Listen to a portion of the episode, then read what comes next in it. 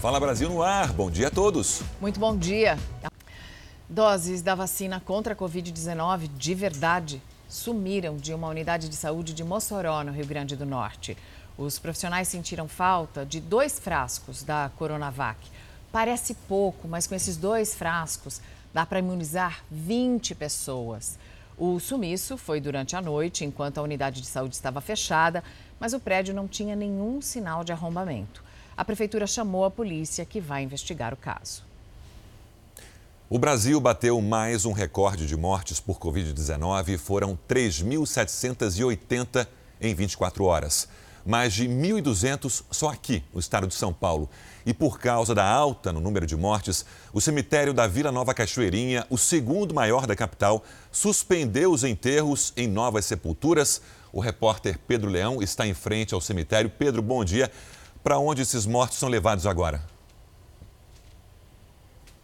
Bom dia, Sérgio. Bom dia, Mariana. Todos que acompanham o Fala Brasil. Essas pessoas vão ter que ser sepultadas em outros cemitérios aqui da cidade de São Paulo. Segundo o Sindicato dos Trabalhadores da Administração Pública, aqui o cemitério já atingiu o limite. Não há mais covas disponíveis. A Prefeitura informou em nota que as famílias que já têm jazigo e também os corpos de crianças continuarão sendo é, sepultados aqui no cemitério, mas que novas covas para vítimas do coronavírus vão ter que esperar até que exumações aconteçam. Até lá, a situação é essa. O cemitério aqui da Zona Norte de São Paulo chegou no limite. Já não há mais vagas nos cemitérios.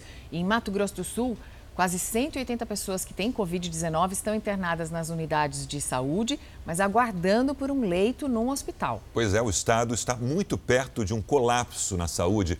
Os kits de intubação, por exemplo, só duram mais cinco dias. Valquíria está com a mãe internada de forma improvisada num posto de saúde à espera de vaga de UTI. A aposentada de 73 anos contraiu Covid-19. É diabética e hipertensa. Os médicos falam que ela precisa urgente de um leito hospitalar, pois eles não têm mais suporte para manter ela ali. Valquíria conta que já entrou com três pedidos de transferência para a mãe na Defensoria Pública todos foram negados, porque há pacientes em estado mais grave na fila de espera. Enquanto há vida, há esperança. Enquanto eu estiver aqui, eu vou lutar pela vida da minha mãe. Mato Grosso do Sul tem 177 pacientes com Covid-19 aguardando por um leito de hospital. Aqui em Campo Grande tem gente na fila esperando por vaga há mais de oito dias. Só nesta semana, a Defensoria Pública fez 21 solicitações de vagas para pacientes em caráter emergencial, mas os hospitais estão lotados. No estado, a taxa de ocupação de leitos de UTI é de 101%. E os médicos apelam por mais conscientização no uso de máscara e no distanciamento social. A situação é muito crítica e temos que fazer alguma coisa agora para resolver para que não tenhamos que contar é, um número muito grande de óbitos em curto espaço de tempo. Outra preocupação é com o estoque de sedativos para pacientes entubados, que segue em baixa, enquanto se aguarda uma nova remessa pelo Ministério da Saúde. Mato Grosso do Sul está consumindo, em média, 2 mil kits dia. Então, naturalmente, fazendo a conta, deve dar para cinco dias situação está muito crítica e perto do colapso em vários estados. 17 estados e o Distrito Federal já estão com taxas de ocupação de leitos de UTI para os adultos acima de 90%. É o que aponta um novo levantamento da Fiocruz. Você vê aqui no mapa, dois estados já atingiram 100%, que são Amapá e Mato Grosso do Sul. Muito perto dessa marca estão Santa Catarina com 99% de ocupação e Rondônia com 98%. E eles vêm seguidos do Distrito Federal, Mato Grosso, Tocantins e Pernambuco, todos com 97% já de ocupação. Fora dessa zona de alerta estão apenas dois estados que já passaram por um colapso, que são Amazonas e Roraima. Idosos foram vítimas de estelionatários no Rio Grande do Sul. Os golpistas ligam e fazem tudo muito parecido com algo verdadeiro e oficial. Eles tinham até uma central telefônica. A quadrilha atuava em todo o Rio Grande do Sul. Em conversas telefônicas obtidas pela polícia, Os criminosos combinavam valores, informações das vítimas e o modo como iriam agir. Usavam até crachás de identificação, tudo falsificado. Me manda foto de vocês dois bonitinha que amanhã eu já mando fazer os crachá. É melhor para eles acreditarem no golpe. Os criminosos chegaram a montar uma central telefônica com atendentes que ligavam para as vítimas, se fazendo passar por funcionários de agências bancárias. Os idosos eram convencidos a fazer movimentações de crédito e débito de maneira rápida, fácil, ali mesmo, na ligação, sempre alegando o risco de sair de casa e ir até um banco em plena pandemia. Seu Hélio, de 72 anos, recebeu uma dessas ligações, informando que o cartão dele tinha sido clonado. Acreditou estar falando com o banco em que tem conta e acabou fornecendo a senha. Ele foi descobrir o golpe depois de receber notificações de compras que não tinha feito de mais de 3 mil reais. Eu não desconfiei. Então o que, que aconteceu? Ele tinha pedido antes já para mim colocar o cartão dentro de um envelope eles vieram buscar, mas era tudo coisa para dar o golpe.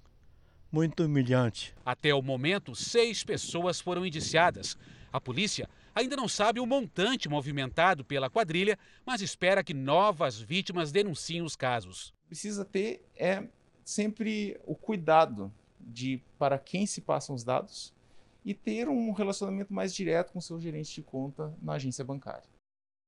Até reforçar esse pedido, não é para ter cuidado para quem passa os dados, né? Não passar os dados para ninguém, absolutamente ninguém. O banco nunca vai pedir para você enviar o seu cartão, nem dentro de envelope, nem fora de envelope. Jamais vai pedir a sua senha do cartão por telefone, nunca, nunca, nunca. Nunca compartilhe a senha, essa é, é a medida mais correta e mais eficiente para evitar essas Porque fraudes. mesmo que a polícia pegue esses estelionatários, o dinheiro é muito difícil de ser recuperado. E uma força-tarefa da polícia identificou uma quadrilha que assaltava motoristas de aplicativo no Rio de Janeiro. Para não levantar suspeitas, os criminosos normalmente pedem a corrida de um hospital e usam dados falsos de vítimas. Diferentes presos acusados do mesmo crime: roubo a motoristas de aplicativo. Nós empregamos uma série de diligências é, investigativas, as, das mais diferentes técnicas, tais como é, busca em celulares apreendidos, mapeamento da rota. De janeiro até agora, 11 assaltantes já foram presos.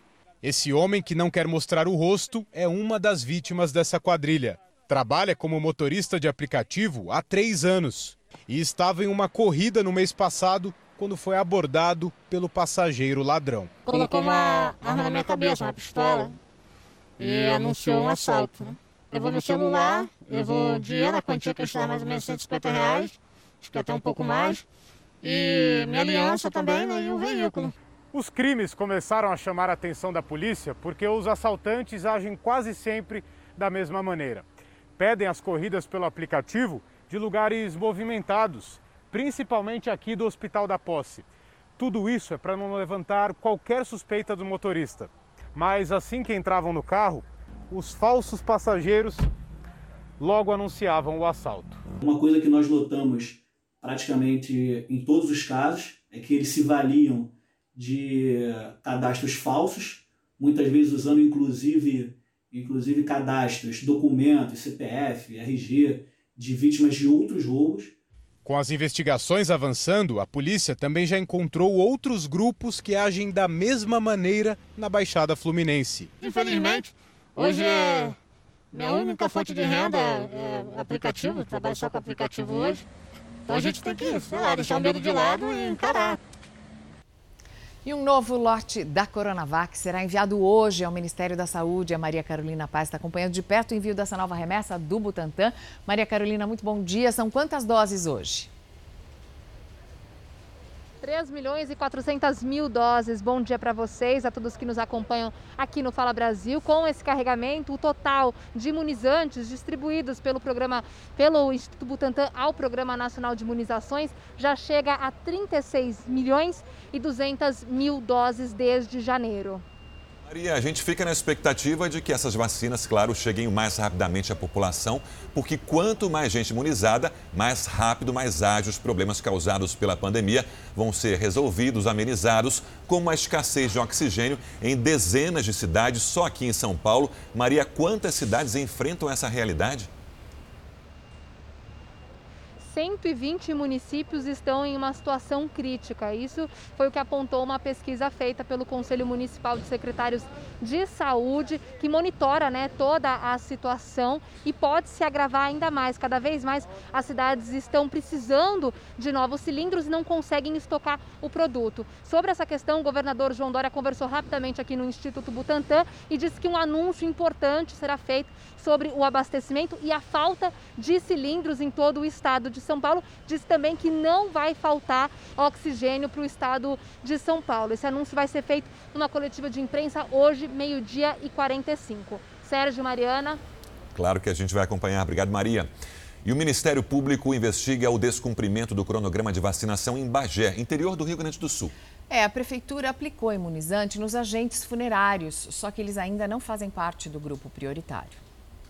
O secretário de Saúde de Bagé explica que as doses aplicadas nos agentes funerários estavam sobrando e, se não fossem usadas, perderiam a validade. Bagé, nós temos hoje 23 salas de vacinação. Sempre chega o horário de vacinação das 8 às 17 horas. Quando chega por volta 15 para 5, né, por aí, sempre tem nos postos de saúde uma sobra. Sobra dois num frasco, sobra uma na outra. Essas doses têm período de 8 horas, não podem ficar mais que isso aí abertas. Chega nesse horário e nós ligamos. Geraldo, ó, tá sobrando uma dose. Pode vir aqui no posto, aplicamos aquela dose. Enquanto vão botar fora, desperdiçar uma dose, nós vacinamos um agente funerário. Como a gente vacina um outro profissional de saúde. Sendo assim, de acordo com o secretário, essa medida seria uma maneira de não desperdiçar as doses que sobram no final do dia e ainda poder vacinar grupos que não estão na faixa de risco determinada pelo Ministério da Saúde, mas que também atuam na linha de frente do combate e das consequências da pandemia. Em uma decisão parecida, a cidade de São Paulo, desde fevereiro, determinou que idosos com mais de 60 anos poderiam ser vacinados com as vacinas que sobrassem. Já o prefeito de Bagé optou por fazer isso em grupos de profissionais, como os agentes funerários e de segurança. E foi justamente quando decidiu vacinar os policiais da cidade na semana passada que o prefeito de Bagé, Divaldo Lara, chamou a atenção do Ministério Público. O MP quer saber se, ao optar por vacinar esses grupos que não fazem parte da faixa definida como prioritária pelo Ministério da Saúde, Divaldo Lara contrariou as regras do Plano Nacional de Imunização bem melhor vacinar quem pode receber do que jogar fora a vacina que sobra e depois não pode ser guardado de volta, né? E a Fiocruz deve começar os estudos para a aplicação de uma vacina contra o coronavírus em crianças. A presidente da fundação, Nízia Trindade, confirmou essa informação durante um evento virtual com autoridades da OMS, a Organização Mundial da Saúde. Esses estudos com crianças e adolescentes têm como base a vacina de Oxford, da AstraZeneca que atualmente é envasada e fabricada pela Fundação.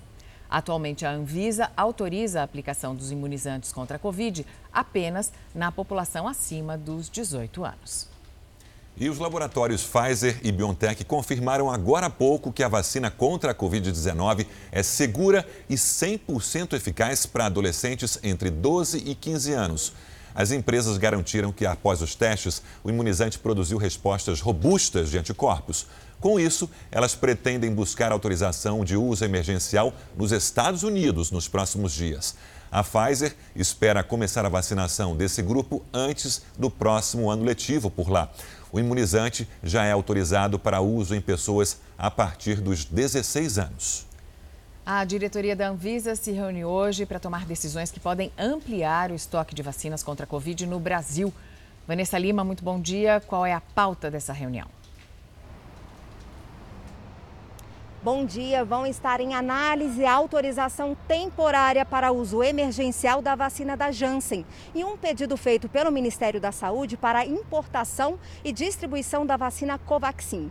A Anvisa informou já ter certificado três fabricantes responsáveis pela vacina da Janssen, subsidiária da Johnson, e um laboratório responsável aqui no Brasil pela produção da vacina russa Sputnik. A Anvisa também publicou no Diário Oficial da União a rejeição do certificado de boas práticas da unidade que produz a Covaxin na Índia. O Brasil tem um acordo para a compra de 38 milhões de doses da Janssen e de 10 milhões de doses da Sputnik. A agência também recebeu um pedido feito pela farmacêutica Eli Lilly para uso emergencial de uma combinação de anticorpos para o tratamento de pacientes com Covid-19. Sérgio. Obrigado, Vanessa. Até amanhã. E vai ser divulgada amanhã a lista dos beneficiários do auxílio emergencial deste ano. A gente continua em Brasília ao vivo com Guilherme Portanova agora. Como é que a pessoa vai saber se terá direito a esse dinheiro, Guilherme? Bom dia. Muito bom dia, Sérgio. Olha, a lista com os nomes dos beneficiados pelo programa do auxílio emergencial é elaborada a partir de informações do DataPrev, que é a empresa que concentra os dados da Previdência Social. E essa lista estará disponível no site do DataPrev. A exceção são os casos aí dos beneficiários do Bolsa Família. Estes já sabem que vão receber o auxílio emergencial a partir do dia 16, é o calendário do Bolsa Família, 16 de abril. Lembrando que os demais beneficiários que não recebem Bolsa Família ainda não têm o calendário oficial divulgado e esses benefícios não são cumulativos. Isso é sempre bom a gente reforçar aqui. Quem recebe o Bolsa Família é, tem que optar se continua com Bolsa Família ou se recebe o auxílio emergencial. Auxílio emergencial em 2021 que terá quatro parcelas num valor médio de 250 reais, e o valor máximo de 375 reais pagos às famílias que são chefiadas por mulheres. Mariana, Sérgio. Obrigada, Guilherme. E o número de contratos com carteira assinada foi maior que o número de demissões no mês de fevereiro. O mês terminou com a criação de mais de 400 mil vagas no Mas Brasil. o bom resultado, Mariana, vem seguido de um alerta, já que o saldo de empregos é de antes das restrições mais rígidas impostas pela pandemia. O saldo começou a cair em março do ano passado, no início da pandemia, despencou em abril e aos poucos foi se recuperando. Desde então, o mês de fevereiro deste ano apresentou os melhores resultados. O setor de serviços foi o que mais gerou emprego em todas as regiões, inclusive aqui em São Paulo. O estado foi o que mais contratou e mais demitiu em fevereiro. Foram mais de 500 mil empregos com carteira assinada e mais de 435 mil demissões. Um saldo positivo de 128 mil empregos, mas ainda assim um número preocupante, já que as restrições ainda nem tinham começado em fevereiro, o que pode indicar um número alto de demissões em março. A região Sudeste, inclusive, é a que registrou o maior número de vagas fechadas. Na sequência de São Paulo, o segundo estado no país com o maior número de demissões foi Minas Gerais. Aqui foram quase 131 mil vagas fechadas e mais de 180 mil vagas criadas. No saldo de quase 52 mil novos empregos, os maiores responsáveis foram o setor de serviços e a indústria, quase empatados. Aqui na região sul se vê um cenário de dois extremos. Muitas vagas foram criadas, mas muitos trabalhadores acabaram demitidos. O saldo é positivo nos três estados, mas o destaque é o Paraná. No mês de fevereiro, mais de 146 mil vagas foram abertas e outras 104 mil fechadas. Com saldo positivo de 41 mil postos de trabalho, o setor de serviços é um dos responsáveis por essa conquista. Mas nem todos os estados tiveram saldos positivos. A Paraíba foi um dos três estados que registrou mais demissões do que contratações. Só a indústria contratou cerca de 1.600 pessoas, mas demitiu mais de 4.800. O governo do estado prometeu lançar na próxima segunda-feira um pacote econômico para ajudar os setores afetados pela pandemia e gerar novas vagas no mercado de trabalho. E a região norte foi a que teve o menor saldo de empregos. O Amazonas, inclusive, chegou a registrar saldo negativo. foi ainda pior do que na Paraíba e em Alagoas. 10.402 empregos foram criados, mas 11.027 pessoas foram demitidas, uma conta de menos 625 empregos em um mês. A indústria foi o setor que mais contratou e o comércio que mais demitiu. Foram mais de 2.700 demissões.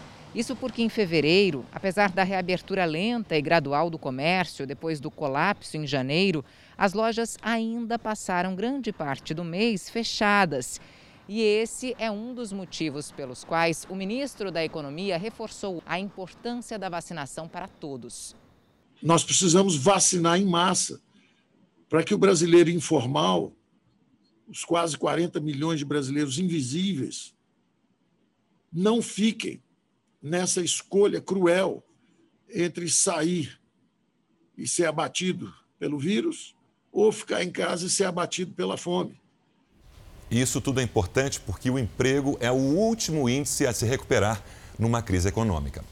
A Câmara dos Deputados pode votar hoje o projeto de lei que prorroga por três meses o prazo para a entrega do imposto de renda. O projeto prevê o envio das declarações até 31 de julho e a justificativa são as diversas dificuldades relacionadas à pandemia. O prazo original para a entrega vai até o dia 30 de abril. Serão pagos cinco lotes de restituição, o primeiro deles previsto para 31 de maio. De Janeiro tem agora um calendário estadual de vacinação contra a Covid-19. O João Pedro Barrocas tem as informações para a gente. Bom dia, João Pedro. Houve uma alteração no cronograma aí no Rio? Bom dia, houve sim. Os profissionais da área de segurança entraram no grupo prioritário e devem ser vacinados até o dia 12 de abril. Já os profissionais da área de saúde que não receberam a primeira dose devem ser vacinados a partir do dia 5. E os profissionais da área de educação devem começar a ser imunizados na segunda quinzena de abril. O decreto prevê ainda que idosos com 60 anos ou mais recebam a primeira dose até o dia 17 de abril. João, estou vendo que você está numa feira livre. Como é que está o funcionamento por aí? Os comerciantes estão respeitando as medidas de proteção?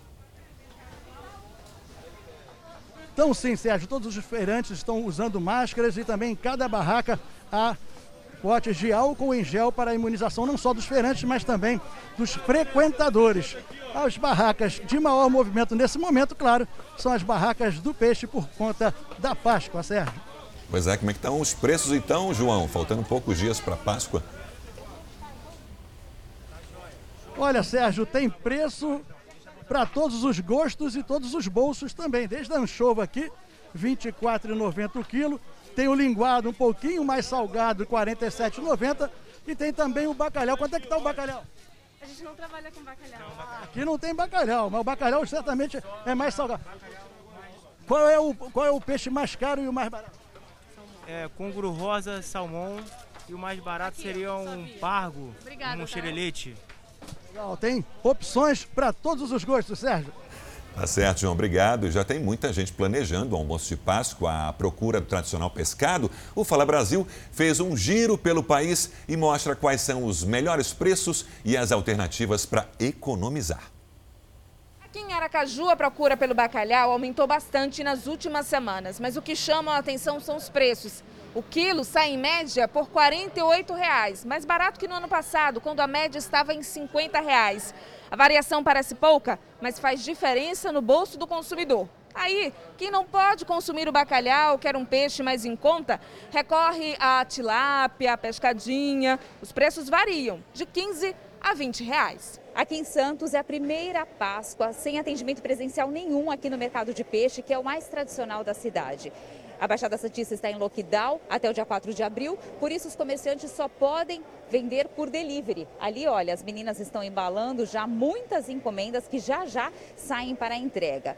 Por conta desse lockdown, as vendas aqui diminuíram bastante nesse período, que é o mais importante para os comerciantes que vendem peixe. Cerca de 90% de queda nas vendas. Os preços estão bem parecidos com os do ano passado. Nós vamos dar alguns exemplos. Olha, o salmão, que é o peixe preferido, mais vendido por aqui, sai assim a peça inteira a partir de R$ 48,00 o quilo. Se for limpinho, daí fica um pouco mais caro, a partir de R$ 68,00. Já a pescada, que é um peixe muito pedido por aqui também, a partir de R$ 28,00 o quilo. Agora, quem quer um almoço mais elaborado de Páscoa, tem também o camarão rosa médio a partir de R$ 85,00 o quilo.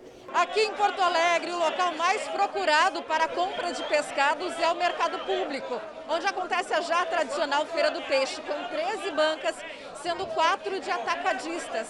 Ao todo, 250 famílias estão envolvidas diretamente na comercialização dos pescados. Por aqui é possível encontrar produtos mais nobres, como por exemplo o bacalhau. O preço pode ultrapassar facilmente os 120 reais o quilo. Mas também tem outras opções, como por exemplo a corvina, que cabe mais no bolso do gaúcho. Para comprar peixe por delivery, dá para usar o, a videochamada e olhar bem assim. Põe a câmera, mostra, deixa é, eu ver o peixe faz que diferença, né? Ver o peixe de perto, como é que ele está, se ele está com é. um aspecto E bom. confiar no peixeiro, então, né? confiar no peixeiro. Falar, você aí da banca tradicional, que eu sempre compro, vai mandar o mais fresquinho. Ah, isso conta muito. E uma cidade na Bélgica teve uma ideia criativa para reforçar o distanciamento social o governo mandou pintar círculos no chão de uma das praças mais movimentadas da cidade de Ghent e em parques também, no centro da cidade. Cada círculo tem 6 metros de diâmetro e uma distância de 4 metros entre um e outro. Quem mais aproveitou o espaço foram os estudantes. A região abriga mais de 80 mil alunos que já voltaram a ter aulas presenciais. Se fosse aqui no Brasil, eu ter que colocar cola nesse círculo, né? Não só a fazer o ciclo, mas botar e, cola. Se fosse no Brasil, eu acho que eu já teria pintado um rocambole se eu fosse criança e já estaria brincando com Não esses Não é amarelinha, ô Mariana. um integrante de uma das principais máfias italianas foi preso graças a uma postagem na internet. Mark Bayard pertence a um grupo mafioso do sul da Itália. Por descuido, o criminoso publicou vídeos de culinária no YouTube em que as tatuagens dele ficavam visíveis. Com isso, a polícia conseguiu rastrear as informações e chegou até ele. Mark foi preso na República Dominicana pela Interpol e extraditado para ser entregue às autoridades italianas. Agora, um mafioso fazendo vídeo de culinária de gastronomia na internet. Preocupação zero. Né? Outros interesses, hobby. A indústria veterinária e a Anvisa buscam um acordo para a produção de vacinas contra a Covid-19 em fábricas do setor. Segundo o sindicato da categoria, é, eles têm capacidade para produzir até 200 milhões de doses em três meses. Segundo o Sindicato Nacional das Indústrias de Produtos para a Saúde Animal, o setor é capaz de cumprir todas as etapas de fabricação da vacina contra a Covid-19 inclusive a produção do IFA, o ingrediente farmacêutico ativo que hoje é importado. Ela tem condição de fazer todo o processo de cultivar o vírus, inativá-lo, prepará-lo e colocá-los em IFAs, em bombonas, esse IFA, para que seja entregue ao detentor da tecnologia. A negociação para a produção da vacina começou há dois meses com o Ministério da Agricultura e agora foi apresentada à Anvisa. Se a proposta for aprovada, segundo o sindicato, 200 milhões de doses da vacina poderiam ser entregues em 90 dias. Esse prazo depende de negociação com as empresas, adequações nas fábricas e transferência de tecnologia. Tanto o Ministério da Agricultura, na figura da SDA, quanto a Anvisa, os dois diretores ontem se colocaram à disposição para trabalhar com prioridade na análise de projetos dessa natureza, caso eles surjam. Uhum. E interessados em conversar, estaria se aproximando dos gestores dessas empresas para debater a possi possibilidade da continuidade do projeto e avaliar a viabilidade e outros detalhes que cercam um projeto dessa magnitude. Acontece agora de manhã no Palácio do Planalto a primeira reunião do Comitê de Enfrentamento à Pandemia, que tem a participação dos três poderes da República: Executivo, Legislativo e Judiciário. Yuri Ascast, em Brasília, tem as informações para a gente ao vivo. Yuri, bom dia. Além desse encontro, quais foram as últimas ações do governo no que diz respeito à vacinação? Bom dia, Sérgio. Bom dia a todos. Uma delas foi na área jurídica, viu? A Advocacia Geral da União recorreu da decisão de um juiz aqui de Brasília que autorizou três associações de classe a importarem a vacina contra a Covid sem doação ao SUS. A liberação da importação por estados, municípios, iniciativa privada estabelece esse repasse. O Comitê de Enfrentamento à Pandemia deve durar pelo menos três meses, com previsão de reuniões semanais. E, paralelamente à iniciativa, o Ministério da Saúde vai alterando os protocolos, como incluir na lista de prioridades da vacinação pessoas com HIV entre 18 e 59 anos. Isso depois dos idosos entre 60 e 64 anos. Mariana. E a Justiça Federal determinou que a partir de amanhã, bares, restaurantes e outros estabelecimentos de Brasília voltem a fechar por causa da pandemia. Esses comércios tinham sido reabertos na última segunda-feira. De acordo com a decisão da juíza federal, devem ser obedecidas as medidas de restrição que começaram a vigorar no dia 28 de fevereiro. O governo do Distrito Federal vai recorrer. E o comércio de Goiânia vai reabrir hoje, depois de quase um mês fechado. Vamos com Natália Mendonça, ao vivo da capital. Como é que está o movimento agora e quais são as novas regras? Natália, bom dia. Bom dia Sérgio, Mariana, bom dia para todo mundo. A Goiânia vai seguir o que foi proposto pelo governo do estado, o decreto do governo do estado.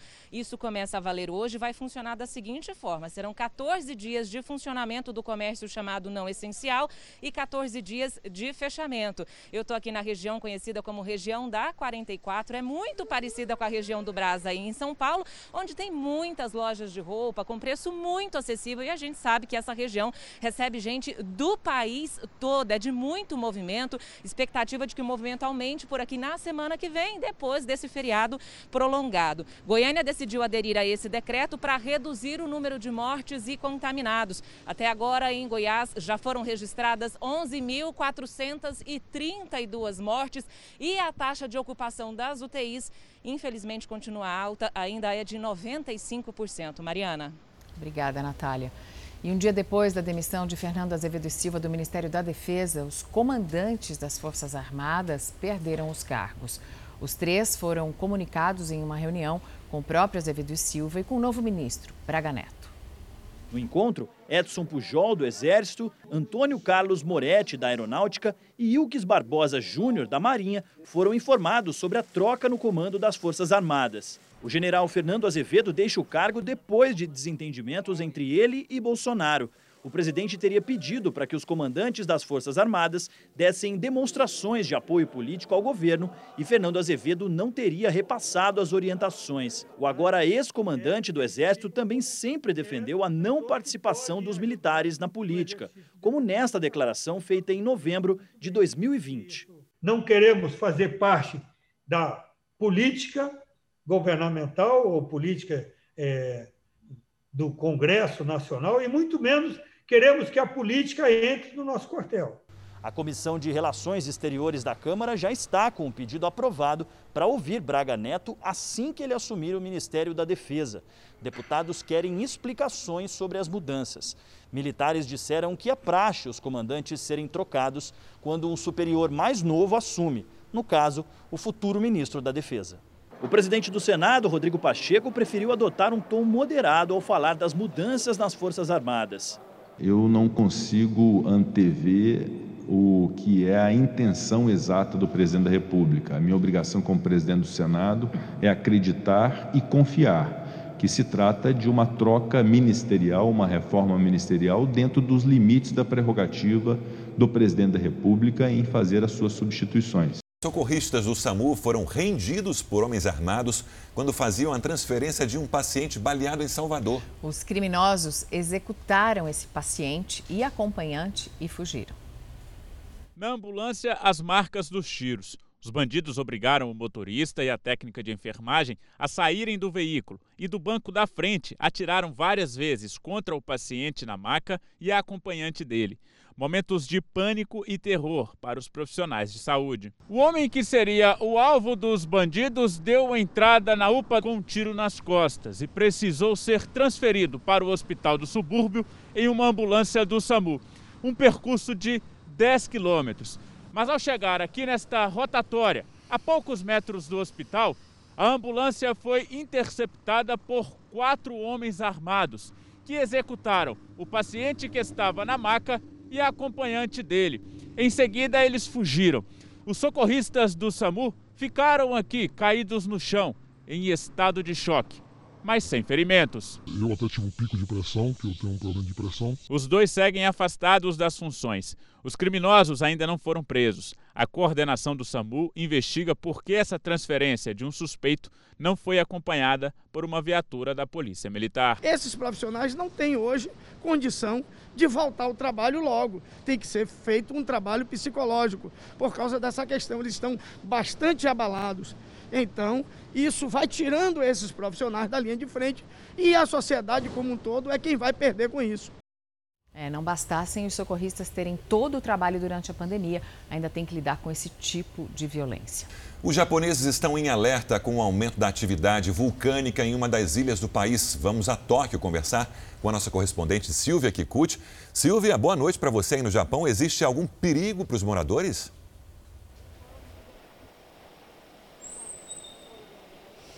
Bom dia a todos aí no Brasil. Existe a possibilidade de que o material vulcânico, como pedras e cinzas, possa ser lançado em uma área de até 2 quilômetros ao redor da cratera. O vulcão da ilha Suanoce, de 800 metros de altura, fica em Kagoshima e é bastante ativo. Desde o início do mês, tem expelido pedras em uma grande área, o que fez a Agência de Meteorologia Nacional elevar de 2 para 3 o nível de alerta hoje de manhã. 81 moradores vivem numa vila que fica a 4 quilômetros do vulcão. Até agora, ninguém se feriu. Há quatro anos, a coluna de fumaça do vulcão chegou a alcançar 2.800 metros de altura. Em dezembro do ano passado, foram registradas 460 erupções. O Japão tem ao todo 111 vulcões ativos e todos são monitorados 24 horas. Mariana, Sérgio, volto com vocês. Obrigada, Silvia. Combustíveis caros, a busca pelo distanciamento físico e até uma saída para conseguir se exercitar durante a pandemia. Estes são alguns dos motivos que levaram a alta de 50% na venda e nos concertos de bicicletas aqui no Brasil. Silvana mora em São Paulo. Durante a pandemia, resolveu pedalar para praticar alguma atividade física. Pegou gosto. Agora percorre 40 quilômetros por dia, quatro vezes na semana. É apaixonante, apaixonante e viciante. Comecei com uma bike velhinha, que eu comprei usada. Aí em julho já comprei uma nova. E agora tô já querendo mudar para uma speed. Então é uma coisa que bike apaixona mesmo. Na contramão do cenário econômico, o mercado de bicicletas deslanchou durante a pandemia. A alta nas vendas foi de 50% em 2020 em relação a 2019. O levantamento ouviu fabricantes e montadores de todo o país. O aumento na procura está relacionado justamente ao isolamento social. A bicicleta virou alternativa para a prática de esportes, mobilidade e até meio de trabalho. O principal são as pessoas buscar o isolamento social, ali não ter aglomeração. E além disso, tem a parte de mobilidade que ela trouxe bastante adeptos, no caso, entregas por aplicativo. O cara que está indo para o trabalho, que não quer pegar um Uber, não quer pegar um ônibus, acaba optando, vendo se aquilo é possível e indo atrás de comprar ou reformar uma bicicleta. O aumento da procura já trouxe até escassez de peças em Recife. Algumas peças que nós está precisando mesmo não tem não. Em Ribeirão Preto, interior de São Paulo, os comerciantes sentem que o aumento no preço dos combustíveis tem contribuído para o crescimento das vendas de bikes. Tem muitas pessoas que estão deixando seus carros na garagem, as motos, e estão vindo é, indo para o trabalho de bicicleta. Pegando, trazendo, fazendo uma revisão, remendando um pneu, trocando um pneu, é, arrumando um freio para poder pôr ela para funcionar para poder trabalhar. Eliezer resolveu consertar a bicicleta para se locomover sem gastar tanto. Gastava mais ou menos 300 a 350 por mês. Além de ter família e pagar aluguel, começou a ficar muito apertado para mim. Em Santos, litoral de São Paulo, apesar do lockdown, a ciclofaixa permanece liberada. É que muitas pessoas utilizam a via para trabalhar. A capital paulista tem 688 quilômetros de ciclofaixas e ciclovias. Nesta pandemia, algumas têm sido utilizadas como nunca. Para se ter uma ideia, em São Paulo, o contador de bicicletas da CET, a Companhia de Engenharia de Tráfego, registrou 2.500 viagens em média por dia na ciclofaixa da Avenida Brigadeiro Faria Lima em 2020. Isso significa que 104 ciclistas passaram por lá a cada hora. E só no mês de janeiro deste ano, aqui nessa ciclovia que fica à margem do Rio Pinheiros, foi tido o recorde de ciclistas, com 80 mil acessos. André perdeu 35 quilos em seis meses fazendo dieta e pedalando muito. Ele também percebeu o aumento do interesse pelo esporte entre os amigos durante a pandemia e indica. Eu sou suspeito porque eu amo a bicicleta. Se você falar para mim que você vai ficar, que eu vou ficar sem pedalar, eu vou ficar triste, vou ficar doente. E não tem, não tem leito, como é que eu posso ficar doente? Não posso ficar doente, tem que pedalar. E a venda de cosméticos aumentou em quase 22% durante a pandemia. Nem o isolamento social fez com que as pessoas parassem de cuidar da beleza. E a tendência é mundial. Um verdadeiro spa dentro de casa. A Mônica tem de tudo. Eu comprei adstringente, comprei água micelar, mousse, sabonete demaquilante, creme de hidratação, tudo. Desde o início das restrições por causa da pandemia, a influenciadora digital tem investido tempo e dinheiro em si mesma. Ela redobrou os cuidados com a pele. Acordo pela manhã, já lavo o rosto e passo protetor solar. E antes de começar a make, eu limpo a pele com demaquilante, né, com a minha água micelar. É, não é porque está em casa que o consumidor deixou de lado a vaidade. Inclusive, ele está cada vez mais preocupado com ela. Prova disso é que em 2020, o setor de cosméticos teve alta de quase 22% em relação ao ano anterior. Os maiores destaques são cremes, esfoliantes corporais e máscaras de tratamentos faciais. Este empresário da área de cosméticos afirma que produtos com vitamina C, ácido hialurônico e argila estão entre os itens mais vendidos nos últimos meses na marca dele. Em casa, eu acho que as pessoas fizeram a seguinte conta, né? Esse mês eu não precisei ir no cabeleireiro, não precisei ir no maquiador. É, então, eu tenho esse dinheiro que todo mês eu gastava com esse serviço. Eu vou fazer o quê? Para cuidar de mim. Vou comprar produtos de cuidados de home care, né? Cuidados da pele em casa. Muita gente também está em busca de cursos de automaquiagem para melhorar a apresentação pessoal na internet. Você faz uma make, você se arruma ou você faz um skincare, você é outra pessoa. Mesmo se você tiver sem maquiagem, mas só de você ter feito um skincare, ter cuidado de você mesma, dá uma melhorada já no astral já. O IBGE acaba de divulgar que a taxa de desemprego ficou em 14,2% no período entre novembro de 2020 e janeiro de 2021, esse ano.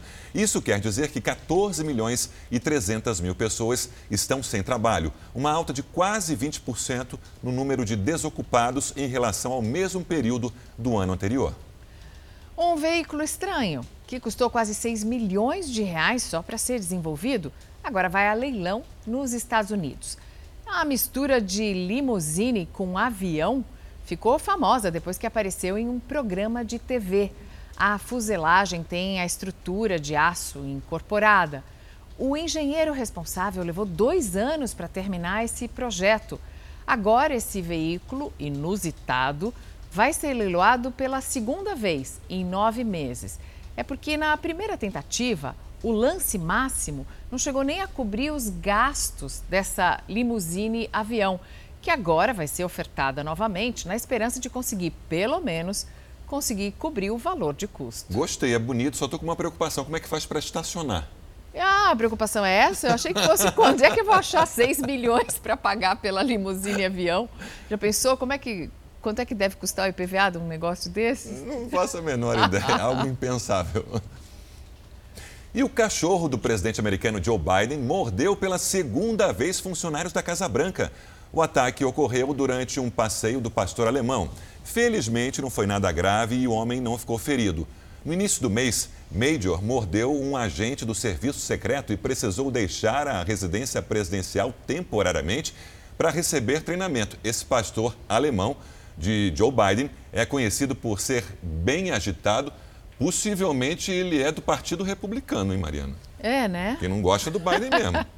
Mas olha, uma mordidinha num cachorro novo é normal, né? Só que depois do treinamento ele precisaria voltar um pouco mais calmo. Não sei, acho que a culpa é do treinador, nunca é do cachorro. Quase 80% dos casamentos marcados para 2020 foram cancelados por causa da pandemia, claro. Com o agravamento da situação esse ano, muitos casais desistiram do sonho de trocar alianças.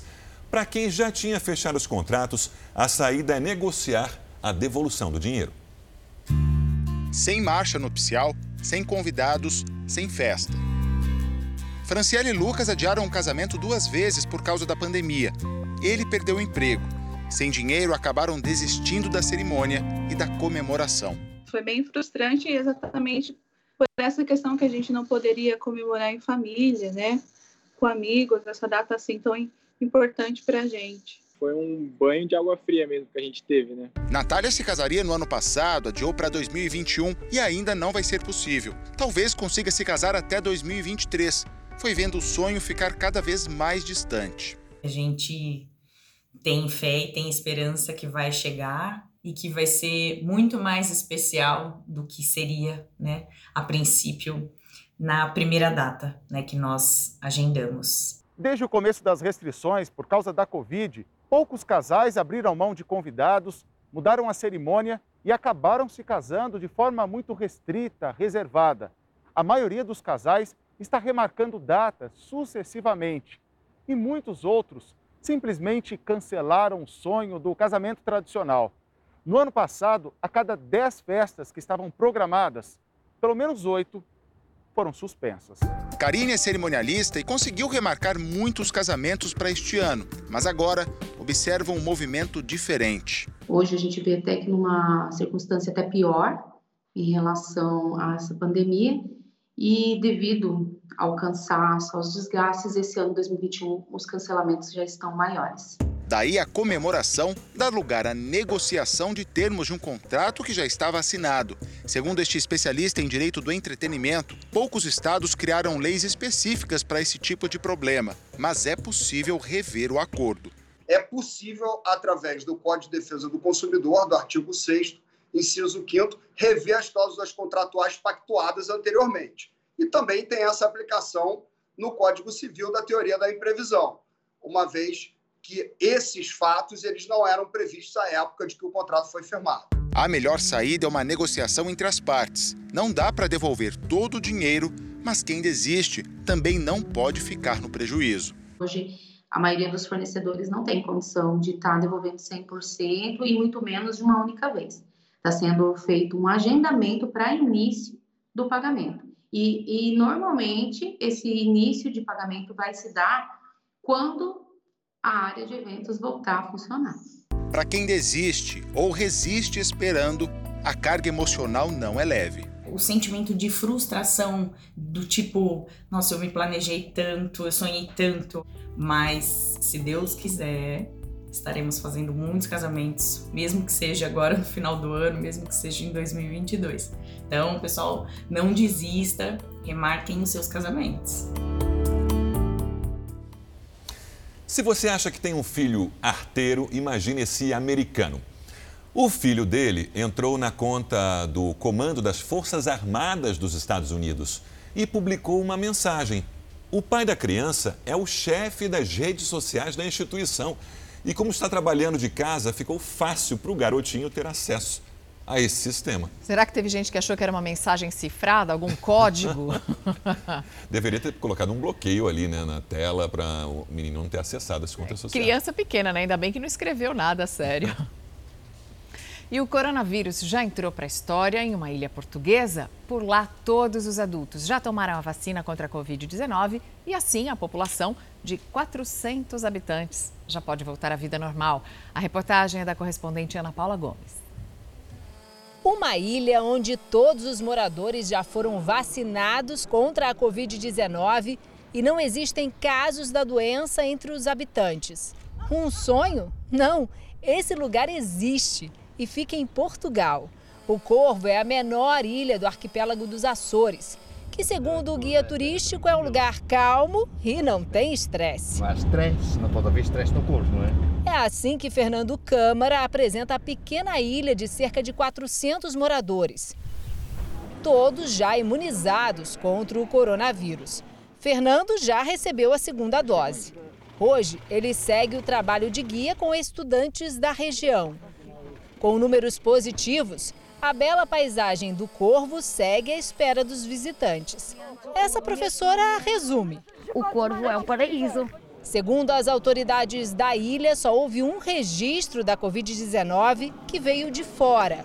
O presidente da Câmara explica que foi preciso agir rápido porque o local é pequeno. Porque a contaminação aqui pode ser desastrosa e rapidíssima, porque eu já falei na farmácia e na padaria, não só temos uma farmácia, só temos uma padaria. Já uma outra ilha portuguesa, a da Madeira, se tornou o primeiro lugar da Europa a criar um programa para atrair os chamados nômades digitais. O governo oferece espaço para trabalho, computador e internet para quem quiser trabalhar de forma remota na ilha, algo que se tornou comum com a pandemia.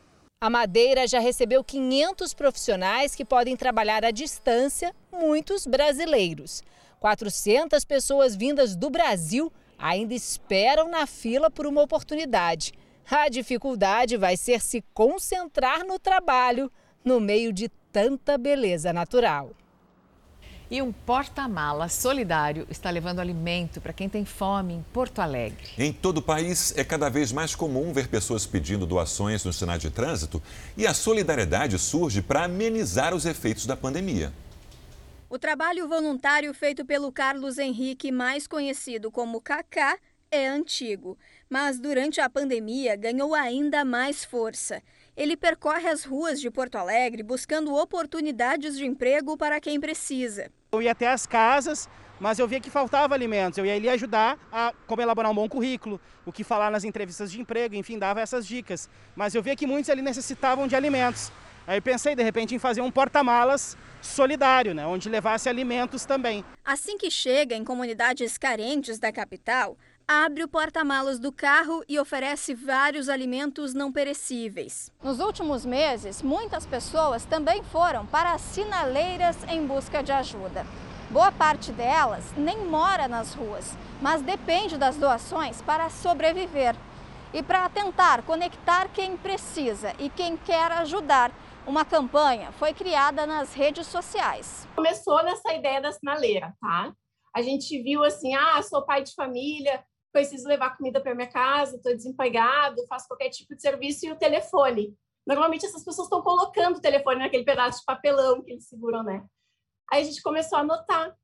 A gente conseguia entrar em contato. Fulano, onde eu posso te encontrar? Te na sinaleira tal. As pessoas desesperadas. Ah, sério? Tu vai me dar comida? Tô aqui em tal lugar. E a gente começou a ir atrás. Em apenas 10 dias, 40 famílias já foram ajudadas. E a intenção é alcançar cada vez mais quem precisa. Doar uma cesta básica todo mês se torna caro para a pessoa que doa e ajuda uma única família. Então, dessa forma, a gente doa menos, né, em situação de dinheiro, e ajuda bem mais. E tá dando super certo, assim. Parabéns a todos que ajudam. Fala Brasil termina agora. Um bom dia para você. Fique agora com Hoje em Dia.